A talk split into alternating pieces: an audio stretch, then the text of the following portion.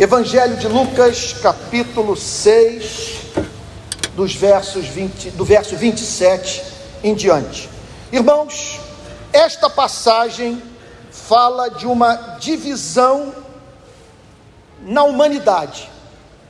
É muito evidente que ela revela que há duas espécies de seres humanos nesse planeta. Vocês perceberam isso? Me parece muito nítido Há duas espécies de ética: uma ética fundada no ego, uma ética fundada na glória de Deus. Há duas espécies de antropologia: uma antropologia que nos faz ver como humano o que pratica o bem, e uma antropologia que nos faz ver como desumano aquele que não pratica o bem. E que, portanto, condiciona a nossa relação com o próximo. Há duas espécies de Cristo. O Cristo desta passagem e o Cristo domesticado pelas instituições religiosas, e há duas espécies de igreja. Eu tomo a liberdade para chamar essas espécies diferentes de seres humanos e igrejas de mundo do andar de cima e mundo do andar de baixo. Claramente, Jesus ressalta nessa passagem a existência nesse planeta de seres que não são desse mundo. Esse é um dos capítulos das Sagradas Escrituras que nos ajudam a entender o sentido da frase mundo dos quais homens dos quais, perdão, o mundo não era digno. O que caracteriza a vida desses seres que demonstram ter uma outra pátria, que não está aqui nesse planeta, que receberam uma nova natureza que se transformaram em cópias do Senhor Jesus Cristo. O Senhor Jesus nos apresenta oito características desses homens, dessas mulheres. Em primeiro lugar, eles ouvem o Cristo real. Verso 27, o texto diz: Digo, porém, a vocês que me ouvem não confunda ouvir a voz do pastor com ouvir a voz de Cristo. Ouvir a voz da instituição religiosa com ouvir a voz de Deus através da igreja real de nosso Senhor e Salvador Jesus Cristo. É evidente que um falso Cristo pode nos desviar do Cristo real. E não seria essa a suprema armadilha do mundo espiritual do mal, nos apresentar um nome que nos é tão caro, porém esvaziado do seu conteúdo, a ponto de julgarmos que estamos nos relacionando com Cristo verdadeiro, quando na verdade nós estamos nos relacionando com uma caricatura, com um ídolo chamado Jesus Cristo. Repito, as palavras de Francis Schaeffer: o anticristo não é ante a palavra Cristo, ele é ante o Cristo da Bíblia. Se ele puder usar o pastor para apresentar um falso Cristo a fim de desviar a igreja do Cristo real, ele o fará e isso está em curso no nosso Brasil. Em segundo lugar, essas pessoas consideram humanos os humanos que se opõem a elas. O seu conceito de imagem e semelhança de Deus não está condicionado ao bem ou mal que essas pessoas possam fazer. Elas não dependem da excelência moral dos humanos para tratar para os tratarem como tais. Veja o verso 27. O que, que o Senhor Jesus diz? Digo, porém, a vocês que me ouvem: amem os seus inimigos. Eu só posso amar o inimigo quando sou levado a crer, entre outras coisas, que apesar dele não ser dele não ser possuidor de excelência moral, de fazer oposição a mim, ele ainda continua portador da imagem e semelhança de Deus. É meu inimigo. Eu não gosto dele. Ele faz o que me causa náusea. Contudo, em razão de eu ser de Jesus Cristo, eu não perco de vista o fato de que estou diante de um humano, de um membro da minha espécie, de alguém a quem Deus ama. Amem os seus inimigos e façam o bem aos que odeiam a vocês. Portanto, há uma terceira característica da vida desses homens e mulheres que não são desse mundo. Eles vivem para viabilizar de modo não seletivo a vida do próximo. Façam o bem aos que odeiam a vocês. Portanto, é um amor não seletivo, é um amor não baseado em performance moral, em desempenho ético. É um amor que me leva a viabilizar a vida de todo aquele que cruza o meu caminho, independentemente da sua excelência moral. E o que é fazer o bem? É levar aqueles que a providência divina põe em nossa vida na direção do propósito supremo para a existência de cada homem, de cada mulher. Isso é fazer o bem, aproximar os seres humanos de Deus.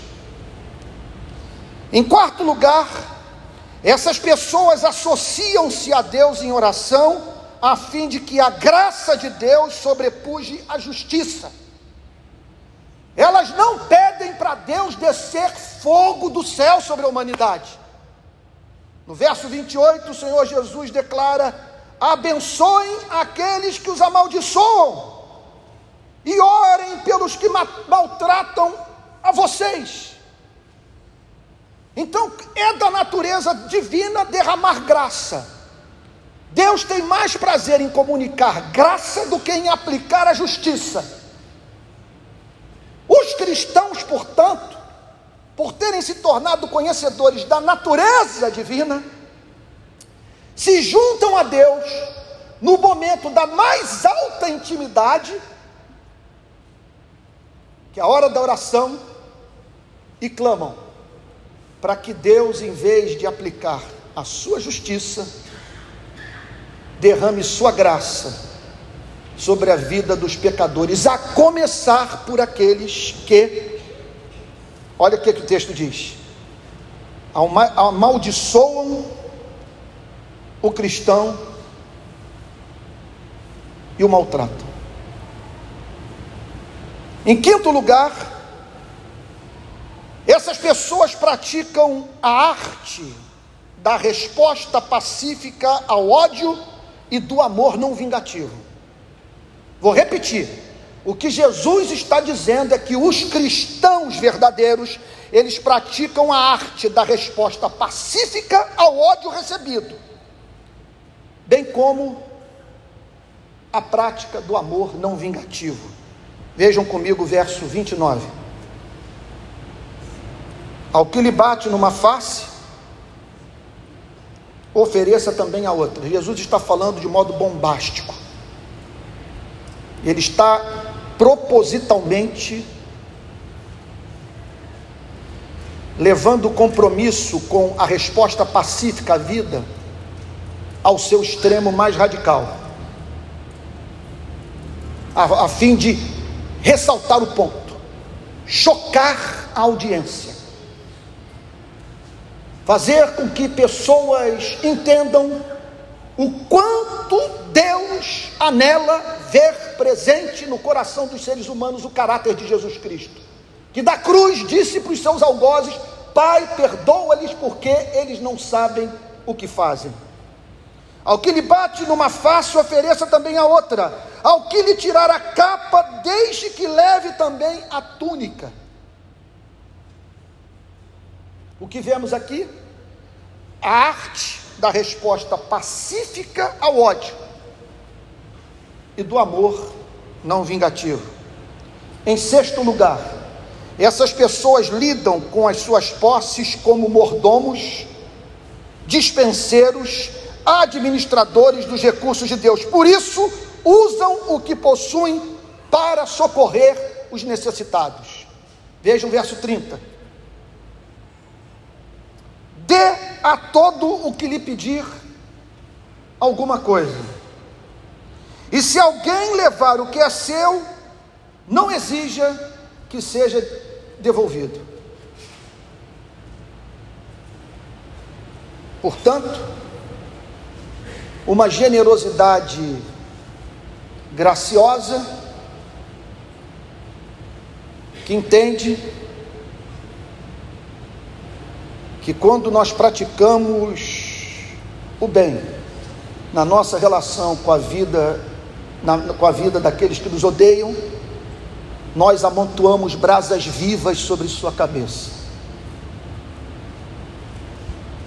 E tornamos possível a experiência da convicção de pecado mediante o contato com a nossa santidade de vida, em especial o nosso amor. Agora, o Everest da ética cristã. Essas pessoas regulam sua atitude para com o próximo pelo, pela, pelo modo como se relacionam consigo mesmas. Verso 31. Façam aos outros o mesmo que vocês querem que eles façam vocês. Eu não preciso participar de um curso de ética na classe de escola dominical para aprender a amar. Basta eu extrair as lições que estão dentro de mim, a partir da forma como eu me relaciono com minha própria vida.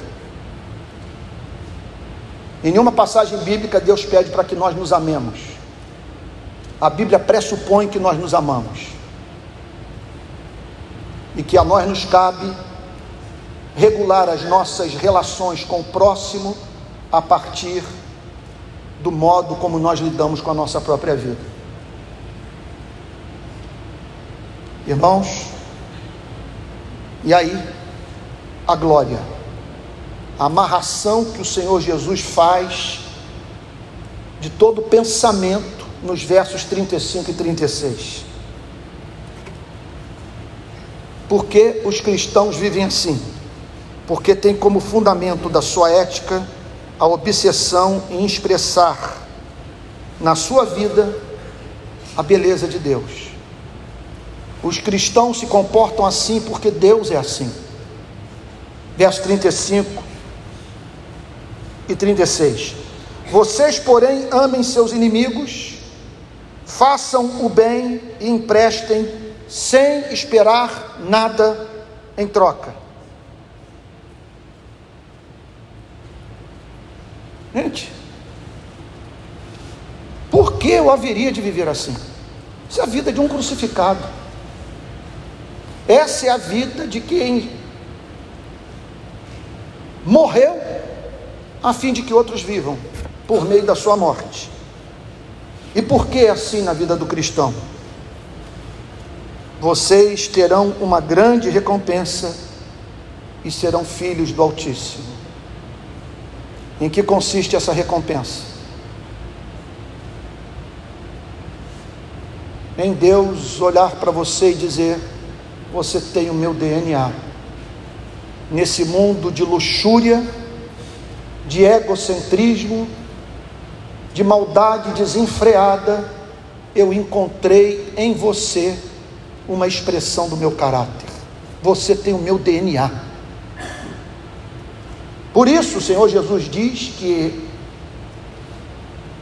haverá de chegar um dia em que essas pessoas ouvirão da boca do próprio Cristo: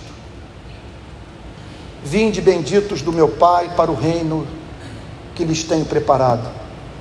Porque eu tive fome, vocês me deram de comer. Eu tive sede, vocês me deram de beber. Eu estava nu e vocês me vestiram. Sozinho e preso, e vocês foram me visitar. Porque vocês foram fiéis no pouco, sobre o muito eu os colocarei. Entrem no gozo do seu Senhor. Porque essas pessoas são assim? Porque a conversão faz com que o convertido participe da natureza divina. No ato da conversão, Deus comunica o Espírito Santo, que é o espírito de amor, e que faz, portanto, com que o verdadeiro convertido reproduza em sua vida a vida de Deus. Verso 36. Perdão, final do verso 35. Vocês terão uma grande recompensa e serão filhos do Altíssimo pois ele é bondoso até para os ingratos e maus.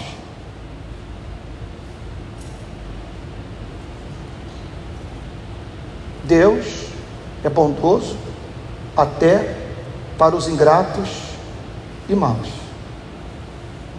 Deus é bondoso até para com os ingratos e maus.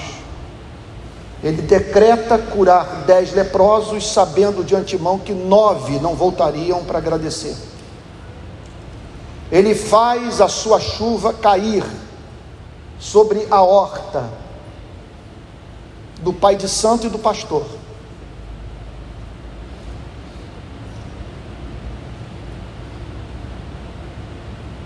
Do ateu, do agnóstico, do teísta, e do cristão. Ele é bondoso até para os ingratos e maus. Pense numa pessoa ingrata, que recebe a bênção e não a transforma em ações de graças. Pense numa pessoa má, que após a bênção recebida, usa dos recursos de Deus para destruir as obras de Deus. Verso 36. Sejam misericordiosos, como também é misericordioso o Pai de vocês. Assim é Deus. Preste atenção. Ele olha para a vida do ingrato e do mal,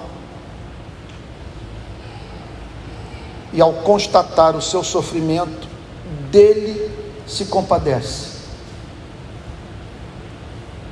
É da natureza divina tratar as pessoas com misericórdia, e se Deus fosse, não fosse misericordioso, não teria culto nessa manhã na nossa igreja. Nós estaríamos mortos. Então, essa é a humanidade do andar de cima. Vou repetir as oito características, de acordo com Cristo, desses homens e dessas mulheres que nasceram de novo. Ouvem o Cristo real, consideram humanos os humanos que fazem oposição a elas, vivem para viabilizar de modo não seletivo a vida do próximo. Essa pessoa não tem crise de entrar no sistema prisional e tratar com dignidade o bandido.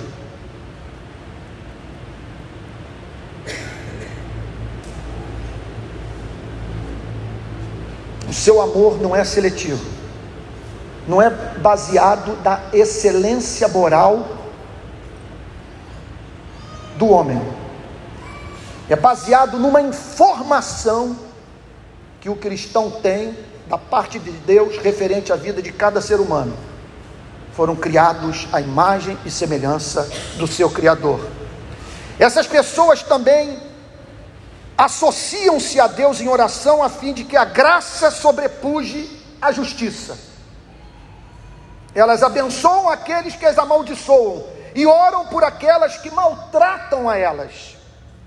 Em quinto lugar, praticam a arte da resposta pacífica ao ódio, bem como a arte do amor não vingativo. Verso 29. Ao que lhe bate numa face, ofereça também a outra, e ao que lhe tirar a capa, deixe que leve também a túnica. Sexta característica: lidam com as suas posses como mordomos, dispenseiros, administradores dos recursos de Deus. Por isso, usam o que possuem para socorrer ao necessitado, mesmo que o necessitado não seja digno dessa misericórdia. Verso 30. Dê a todo que lhe pedir alguma coisa, a todo não está falando da família da fé, não está falando dos santos, não está falando dos que foram batizados do Espírito Santo. A todos, dê a todos ou a todo o que lhe pedir alguma coisa. E se alguém levar o que é seu, não exija que seja devolvido. Procure a paz com todos e empenhe-se para alcançá-la. Em sétimo lugar, eles regulam sua atitude para com o próximo pelo modo como se relacionam consigo mesmos. Verso 30, permitam-me repetir, ou 31, façam aos outros o mesmo que vocês querem que eles façam a vocês. E por fim, aqui nós entendemos tudo. Essas pessoas têm como fundamento da sua ética a obsessão em expressar na sua vida a beleza de Deus, porque Deus pratica essa ética. Versos 35 e 36. Vocês, porém, amem os seus inimigos, façam o bem, emprestem sem esperar nada em troca. Vocês terão uma grande recompensa e serão filhos do Altíssimo. Mostrarão que vocês fazem parte da árvore genealógica de Deus, não da árvore genealógica do diabo pois ele é bondoso até para os ingratos e maus. Sejam misericordiosos, como também misericordioso é o Pai de vocês. Agora, essa é a ética do sobrenatural. Nós encontramos nesta passagem aquilo que nós poderíamos chamar de comportamento ético natural. Basta você ser humano para viver essa espécie de vida, que é descrita por Cristo a partir do verso 32. Olha o que, que ele diz.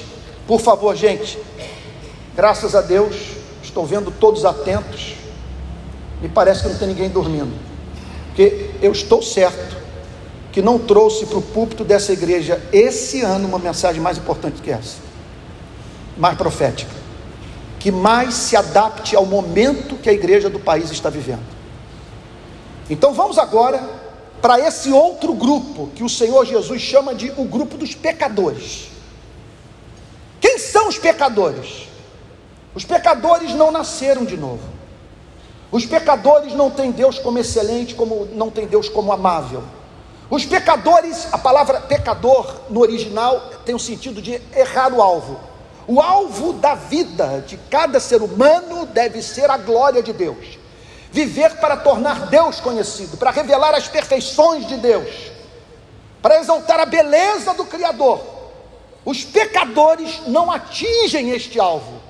O que caracteriza suas vidas é a tendência a viverem no universo, ou anelarem por viver no universo antropocêntrico, não no universo teocêntrico. Um universo que tenha eles, o seu diminuto ego, como centro de todas as coisas.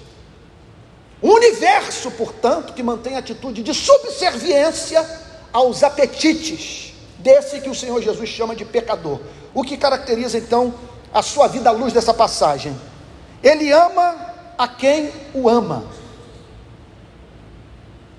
Verso 32. Se vocês amam aqueles que os amam, que recompensa terão?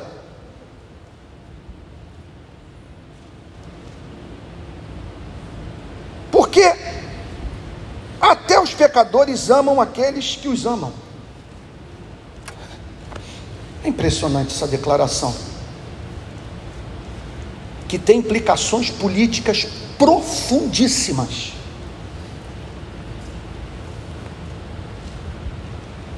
Porque o que o Senhor Jesus está dizendo é que os seres humanos, pecadores, sem Cristo, que não nasceram de novo, que não conhecem Bíblia, eles têm a tendência de serem dóceis quando vivem num mundo que atenda às suas expectativas. É por isso que no Japão, que não está passando por nenhum avivamento, no qual há cidades inteiras onde não há testemunho de Jesus Cristo, a segurança pública é mais exitosa do que no Brasil dos 50 milhões de evangélicos. Por quê? O Brasil provoca o brasileiro. A nossa sociedade funciona como parteira do crime. Ela joga brasileiro contra brasileiro. E o Senhor Jesus individualiza esse fato. Ele diz o seguinte: isso é encontrado nas relações interpessoais. Em geral, as pessoas tratam com simpatia aquelas que as tratam com simpatia. Que recompensa terão, Jesus está dizendo? Vocês não precisam de Bíblia, não precisam do Espírito Santo, não precisam de regeneração para amarem os irmãos que votam no seu partido político, que apoiam o seu candidato favorito. Você não precisa da graça de Deus, você é cheio do Espírito Santo. Você não precisa ser santo para viver essa espécie de vida. O milagre é quando uma pessoa faz oposição às suas ideias.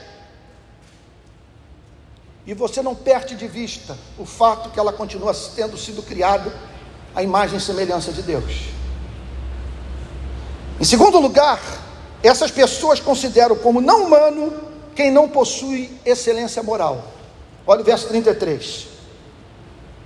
Se fizerem o bem aos que lhes fazem o bem, que recompensa terão? Até os pecadores fazem isso. Irmãos, o que Jesus está dizendo é que o mundo não conhece o conceito de graça. A igreja deveria conhecê-lo. É a igreja que não desumaniza a vida daquele que não atingiu os ideais morais da sociedade. Não é que ela aplauda o que essa pessoa faz. Não é que ela anele por ver essa pessoa destruindo impunemente a vida do próximo. O que o texto está dizendo é que a igreja, ela não perde essa visão da humanidade do pecador. E por saber quem o pecador é, criado à imagem e semelhança de Deus, a igreja está aberta para o exercício do amor por aqueles que não são dignos do amor. Esse é o sentido da declaração: se fizerem o bem aos que lhes fazem o bem, que recompensa terão? Até os pecadores fazem isso. Vocês vão encontrar isso no islamismo. No início do ano eu visitei cidades do território palestino. Olhei para comunidades muito parecidas com as que nós temos aqui no Brasil. A desigualdade social é muito grande em Israel. As cidades palestinas muradas se parecem muito com as nossas favelas.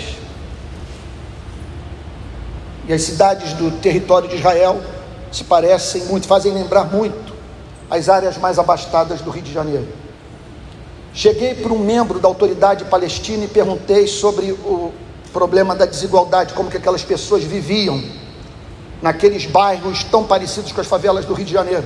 Que ele me respondeu: aqui não há fome, aqui não há miséria, porque é da essência do islamismo socorrer os necessitados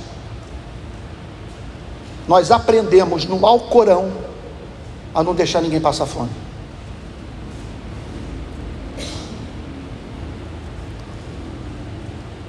Portanto, esses que não nasceram de novo consideram como não humano quem não possui quem não possui excelência moral. Há uma terceira e penúltima característica dessa gente, segundo Cristo. Pratica uma ética profundamente utilitarista. Veja o verso 34. E se emprestam aqueles de quem esperam receber, que recompensa terão? Também os pecadores emprestam aos pecadores para receberem outro tanto. O que o Senhor Jesus está dizendo é que é da natureza humana regular a relação com o próximo.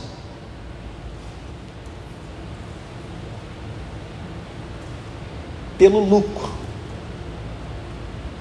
a ser obtido. Ele vê, portanto, em Israel e diz isso para os seus discípulos: observem, olhem para a vida dessas pessoas que não frequentam sinagoga, não vão ao templo, que negam o Pai Criador dos céus e da terra. Vejam como que são simpáticas, alegres e generosas na sua relação com aqueles que são generosos para com elas. Então, se a generosidade de vocês não está estribada em graça, mas sim em utilitarismo, que recompensa vocês terão?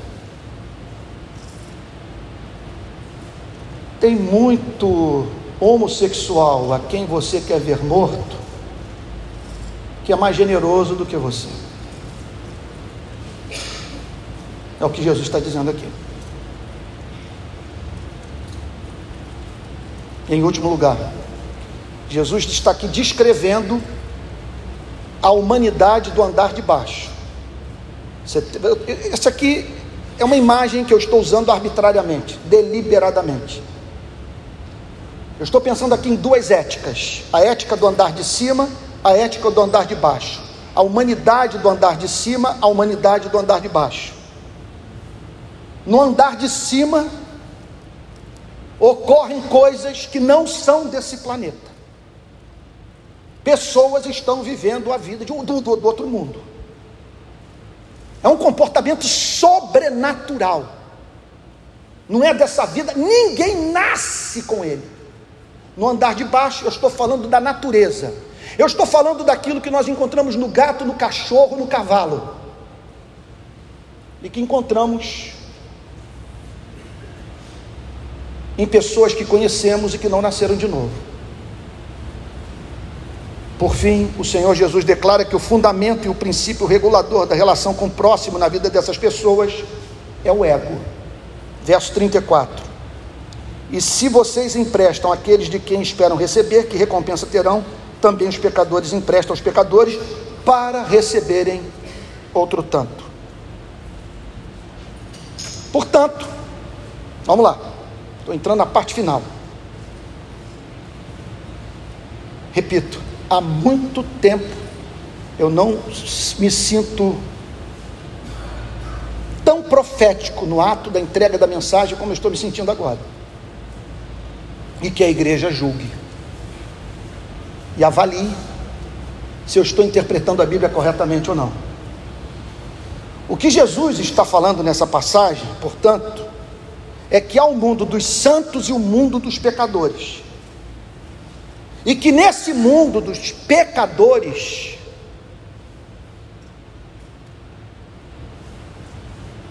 você encontra muita gente agradável.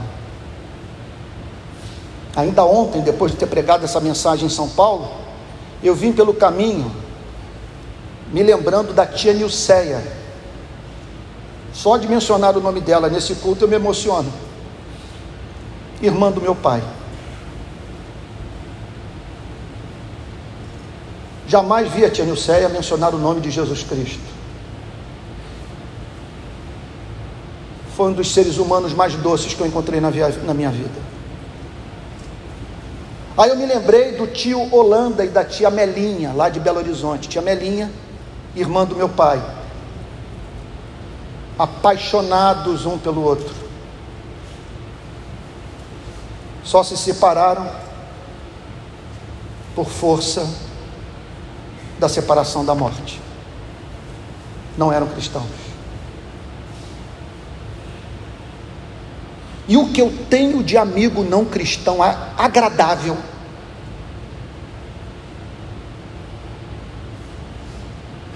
generoso, simpático, alegre, leal.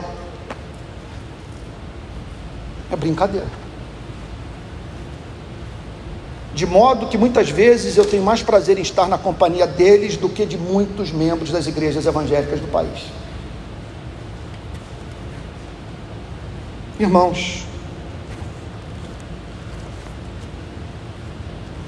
sobre o que Jesus está falando aqui. Qual é a diferença entre esse mundo?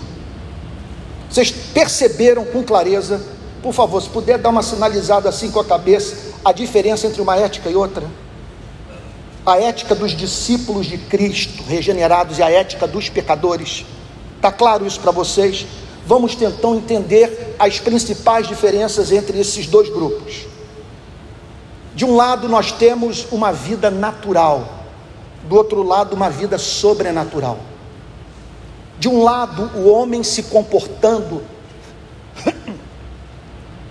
tal como é, em razão de ter sido criado à imagem e semelhança de Deus. Do outro lado, um ser que passou por uma obra tão extraordinária que a Bíblia chama de novo nascimento. Essa, essa pessoa, portanto, nasceu duas vezes, biologicamente e espiritualmente, e vive uma vida que esse pecador, gente boa, simpático, não consegue imaginar vivendo, porque é uma vida sobrenatural. Só Deus pode fazer com que uma pessoa se comporte assim. Em segundo lugar, nós estamos diante da vida ordinária e da vida extraordinária. Ficou isso claro para vocês? Parte da humanidade pratica o ordinário. E nós encontramos neste mundo pessoas vivendo uma vida extraordinária.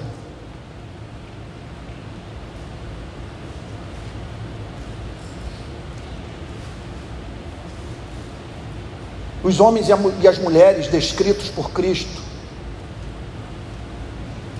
a partir do verso 27, são absolutamente amáveis, não são dignos desse planeta. Há também uma outra diferença, muito clara no texto. Há um mundo no qual a graça comum opera e um mundo no qual a graça especial age. Há uma graça que atua na humanidade como um todo, e faz com que homens não se transformem em demônios. E que conduz os seres humanos a viverem de acordo com sua natureza. É da natureza humana amar quem ama o homem. É da natureza humana emprestar sabendo que receberá algo em, troca. É da natureza humana interceder por aqueles que são bons, simpáticos e honestos. Essa é a graça comum. Agora, há uma graça especial que opera na vida de um pequeno rebanho nesse planeta que faz com que eles se elevem acima do homem natural, vivendo a vida de Deus nesse planeta. Outro ponto. Há uma ética para a qual a escola pode colaborar. Para esse, esse mundo do andar de baixo, do fazer o bem, por aqueles que nos fazem o bem, de emprestar para aqueles que podem nos dar o retorno da generosidade.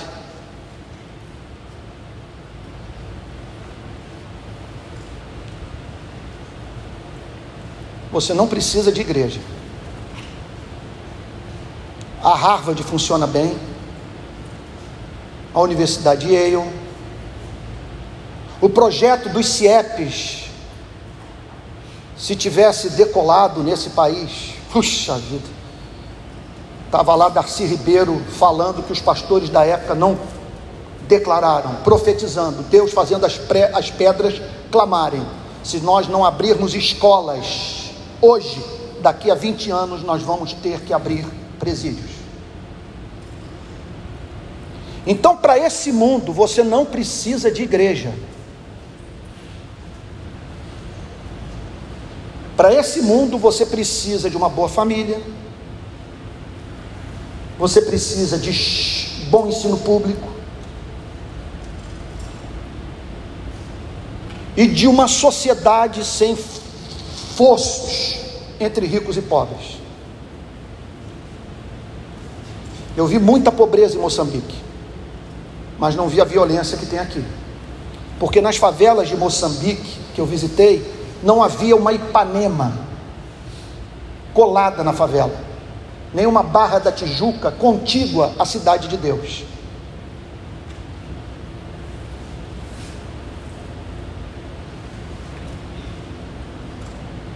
Agora, para a ética sobrenatural, você precisa da igreja. Só a igreja pode levar a cabo a obra de fazer com que homens vivam essa espécie de vida tão antinatural capaz de fazer tamanha violência à natureza humana.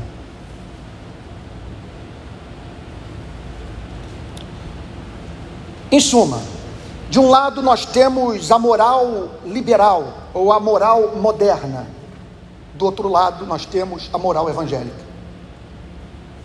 É muito claro isso. De um lado nós temos o processo civilizatório. Valores humanos compartilhados, se transformando em lei, em conteúdo de material escolar.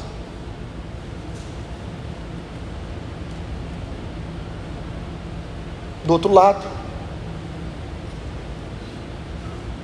algo que só pode ser vivido se pessoas conhecerem o Evangelho de Jesus Cristo. porque requer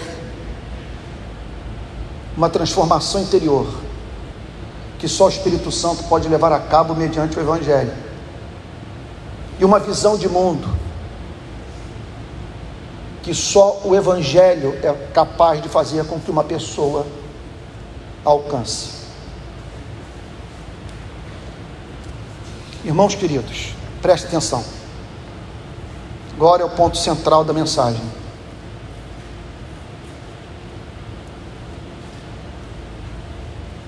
E eu vou ser franco com vocês, usando o púlpito, nessa manhã, para falar sobre a minha frustração com os cristãos desse país, sobre a crise que o meu ministério está enfrentando, e o desejo de ver mudança, porque eu temo que as nossas igrejas sejam igrejas do andar de baixo.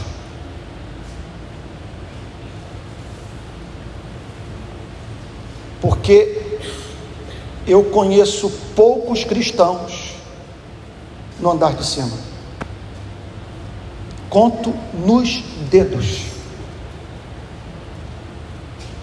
Pergunta a você quantos cristãos você conhece que abençoam os que amaldiçoam que bendizem os que falam mal deles, que oram pelos que os perseguem.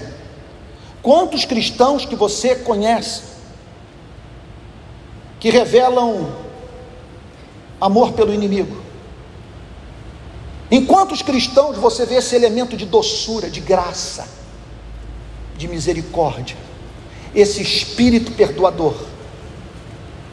E de que maneira esse espírito se reflete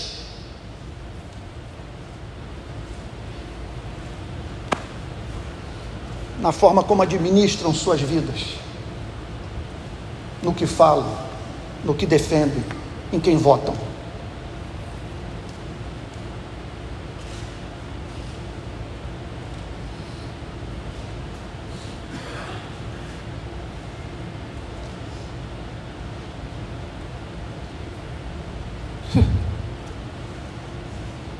Para ter uma igreja do andar de baixo, o que que nós precisamos?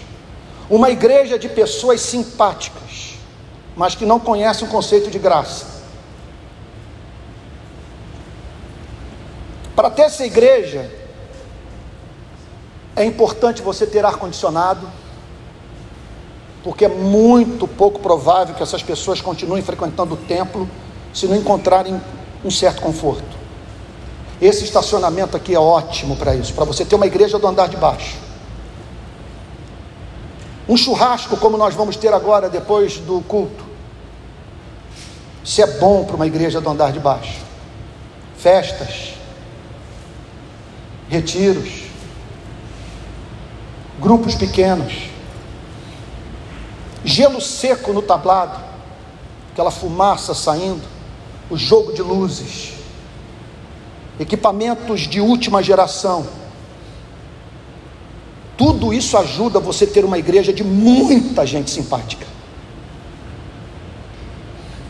de pessoas bem vestidas. Você vai encontrar essa gente nas festas, muito, sabe, com comportamento muito bem humorado. Você ficará impressionado com suas lágrimas no momento de oração. Talvez também o impressione as ofertas que esporadicamente elas dão, os empréstimos que fazem à igreja.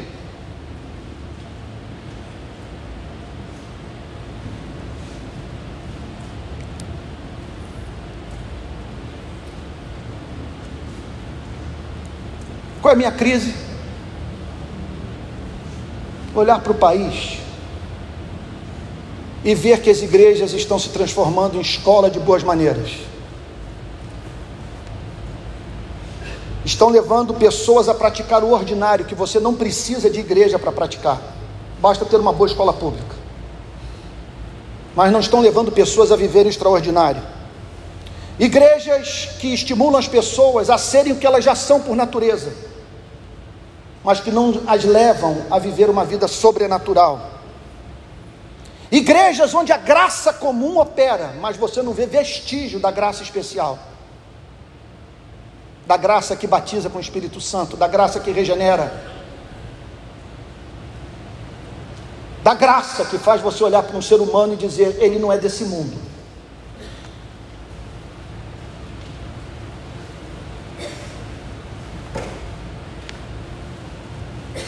E sabe qual é a minha preocupação? Que há uma tendência nessas igrejas das pessoas perderem até mesmo a feição natural. Eu tenho uma teoria freudiana que me leva a crer que igrejas podem se transformar em, podem criar ambientes psicopatológicos. Muita moralidade, nenhum evangelho. E no decorrer do tempo, essas pessoas vão se exasperando e passando a desejar a praticar aquilo que do púlpito o pastor proíbe. Por isso que você vai no sistema prisional e vê tanto filho de evangélico.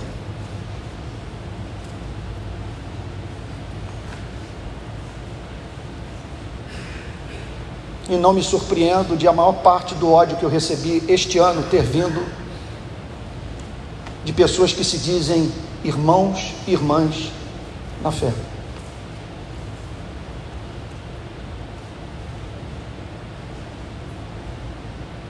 Igrejas do andar de baixo.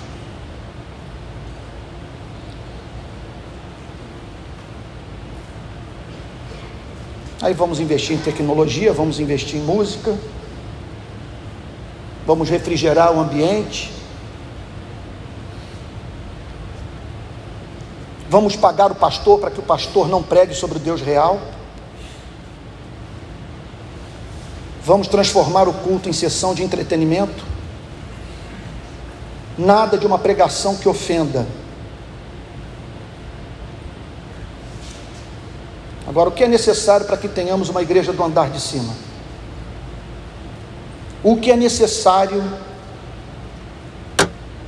para que vejamos surgir numa igreja como essa pessoas que se encaixam nessa definição, amem os seus inimigos, façam bem aos que odeiam vocês, abençoem aqueles que os amaldiçoam, orem pelos que maltratam vocês.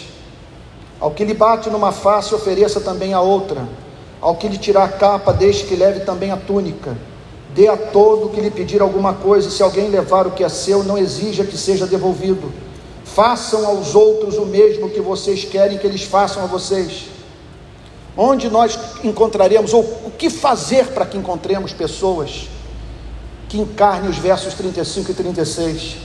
Vocês, porém, amem os seus inimigos, façam bem e prestem sem esperar nada em troca. Vocês terão uma grande recompensa e serão filhos do Altíssimo, pois Ele é bondoso até para os ingratos e maus. Sejam misericordiosos, como também é misericordioso o Pai de vocês. A pergunta final que eu quero responder é a seguinte: O que é necessário para que tenhamos uma igreja que pratique o extraordinário?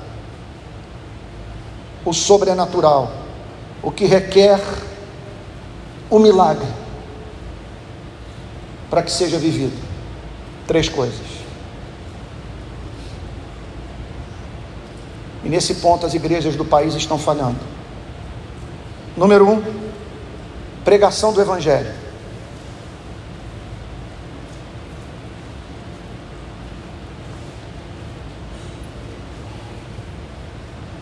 A igreja do andar de baixo prega um Cristo que faz infelizes felizes. A igreja do andar de cima prega um Salvador que salva canalhas.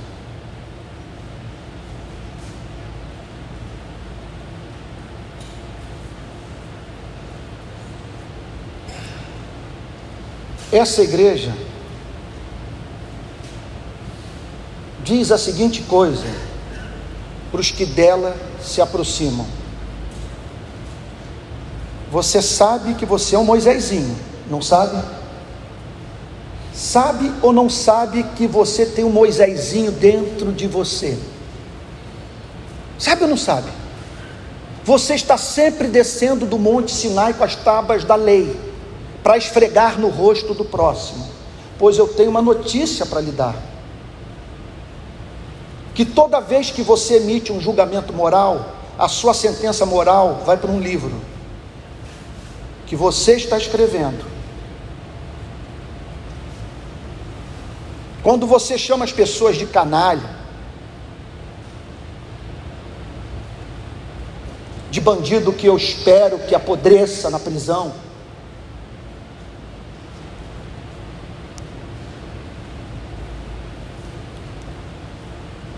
Quando você celebra morte, espancamento, tortura de menino que roubou o celular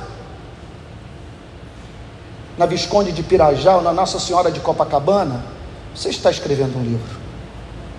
Quando você fala sobre o mau humor das pessoas, as suas idiosincrasias, a sua falta de generosidade, quando você se miscui nas suas preferências sexuais, Cada sentença emitida vai para um livro. Um dia, diz Jesus Cristo, esse livro vai ser aberto e vai ser lido para você. E uma pergunta lhe será feita: O que você tem a dizer sobre a forma como viveu à luz do que passou a vida inteira a exigir do próximo? O que essa igreja faz então? Anuncia Jesus Cristo e diz: Você pode perceber que sua condição é desesperadora. Com a medida com que você mediu, você está sendo medido. Você está morto. Você está condenado pelas suas próprias palavras, porque você exige solidariedade e não é solidário. Você exige generosidade e não é generoso. Você abomina a indiferença e trata as pessoas com indiferença. Mas eu estou aqui para lhe dizer que mesmo assim Deus ama você, porque Ele é misericordioso e não quer que você se perca. E por isso Ele enviou o seu único filho para morrer no lugar de hipócritas como você e como eu. E anunciou no seu evangelho que todo aquele que depuser armas, se arrepender dos seus pecados, se reconciliar com Deus, será justificado dos seus pecados. Preste atenção.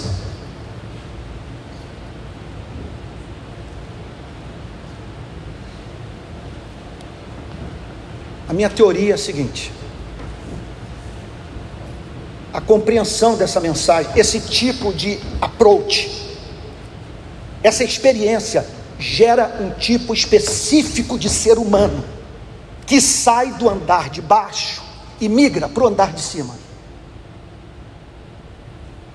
Essa pessoa tem uma tendência de tratar com graça o inimigo, porque ela sabe, à luz do Evangelho, que era inimiga de Deus e Deus a tratou com misericórdia.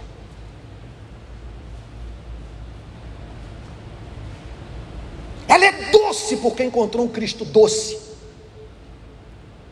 Ela tem um espírito perdoador porque conheceu um, um Cristo que perdoa. O que eu quero lhes dizer é o seguinte: essa igreja está numa nova fase. Fico feliz dos bancos voltarem a estar cheios, depois de tudo que nós experimentamos nos últimos meses.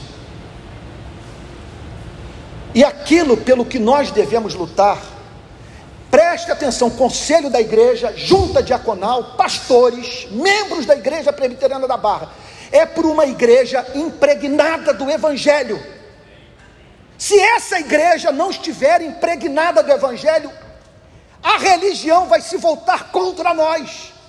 E pessoas que chegaram aqui que eram simpáticas, que tratavam bem aqueles que as tratavam bem, se tornarão piores do que quando entraram. Porque a lei não santifica, a lei mata. O que santifica é o Evangelho de Jesus Cristo que libera o Espírito Santo. Então nós precisamos de pessoas com profunda consciência do Evangelho para viver essa ética. Para você viver essa ética, sua mente tem que mudar.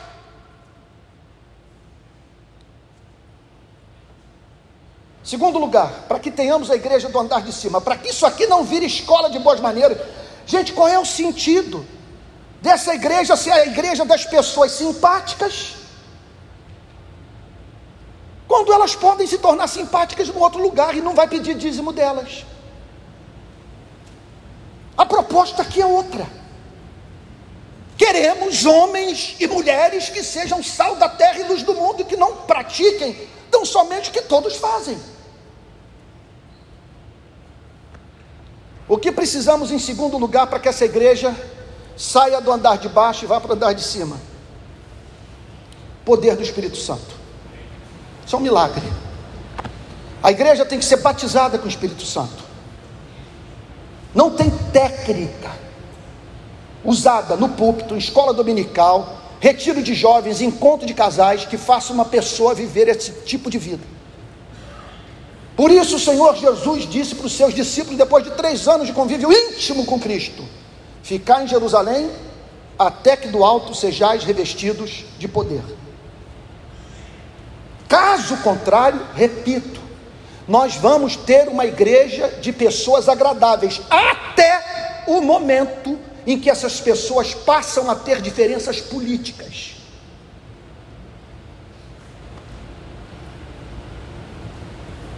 E nós não queremos isso. O que caracteriza a vida do andar de baixo é: eu trato bem os meus iguais. Mas o outro, esse não é humano. Eu não vou cultivar praga no solo desse planeta. Então essa igreja vai precisar do poder do Espírito Santo. E em último lugar, presta atenção. Eu, te, eu estou lhes apresentando o caminho para que isso aqui traga alegria para a nossa vida e não seja motivo de tristeza. O que, que nós precisamos em terceiro e último lugar? Eu lhes falei sobre o Evangelho, o poder do Espírito Santo e em terceiro lugar, discipulado. Discipulado.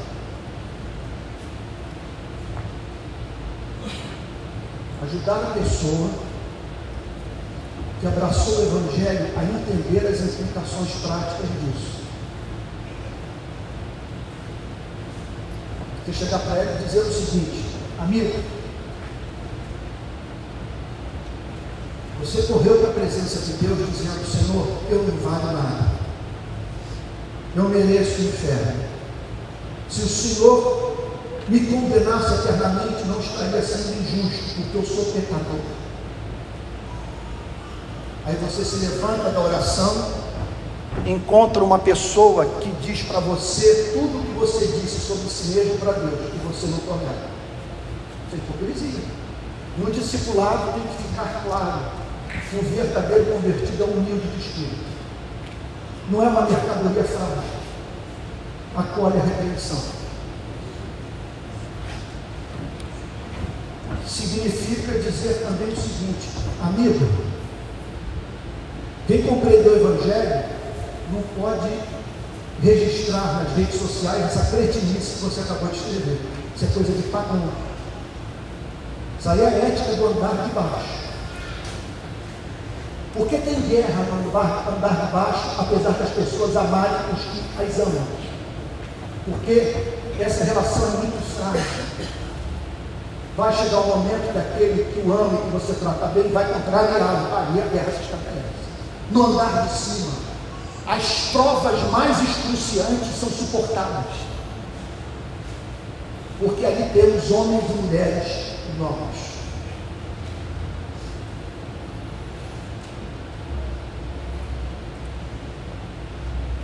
Portanto, isso tem que ser fomentado na igreja.